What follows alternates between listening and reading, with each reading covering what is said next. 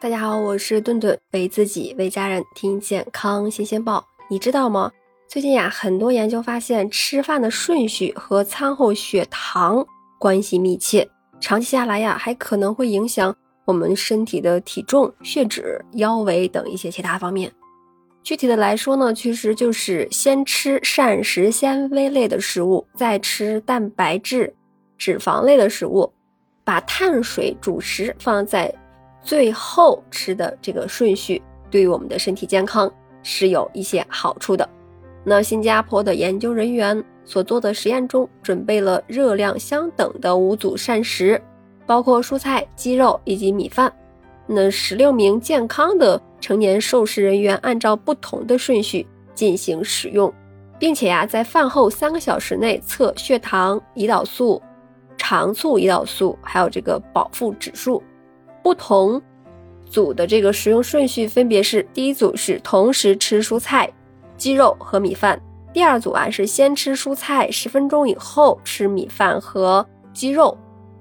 这第三组啊是先吃鸡肉，十分钟以后吃蔬菜和米饭；第四组是先吃蔬菜，十分钟后再吃鸡肉，再过十分钟吃米饭；那最后一组是先吃米饭，十分钟以后。在吃菜和肉，受试结果发现，最后这组先吃米饭的人群，饭后胰岛素的波动是最大的，餐后的血糖反应也是最高的。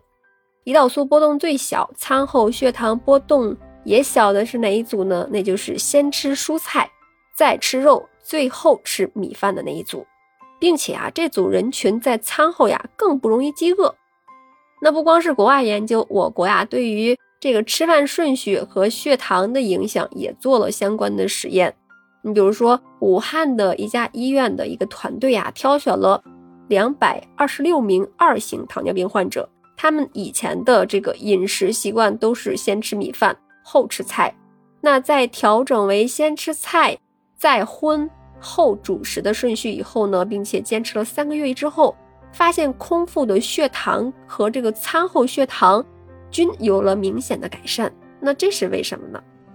那我们都知道，影响血糖水平的一种东西就是胰岛素，它作为体内呀唯一能够让血糖降下来的激素，它的工作的状态密切，它是跟这个我们的血糖有关系的。除了血糖已经升高了，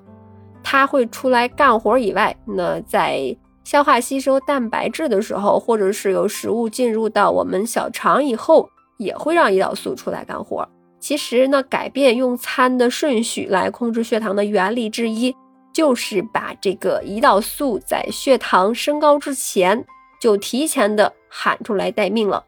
那我们先吃素菜，让食物进入小肠，再吃荤菜，摄入一定的蛋白质，那这都会提前把胰岛素叫出来的。最后在吃主食的时候，已经。是蓄势待发的胰岛素就能够及时的处理碳水化合物分解的葡萄糖了，那使得餐后的血糖相对平稳。这种进食顺序呢，对于普通人的身体健康也是有着一定的意义的。那除此之外呢，大家平常吃饭有没有那种刚吃完没多久就饿了的经历呢？有研究人员发现呀，先吃主食的人在餐后三小时以后，身体中一种被称作饥饿素的这个物质浓度啊，就已经恢复到了吃饭前的水平了。而后吃主食的人呢，用餐三个小时后，这个胃饥饿素呀，依然是处于一种抑制状态。换句话说，后吃主食饿得慢，饿得慢了，两餐之间加餐也就省了。那这少摄入的热量，也能为我们的这个体重控制啊、腰围控制做好这个贡献了。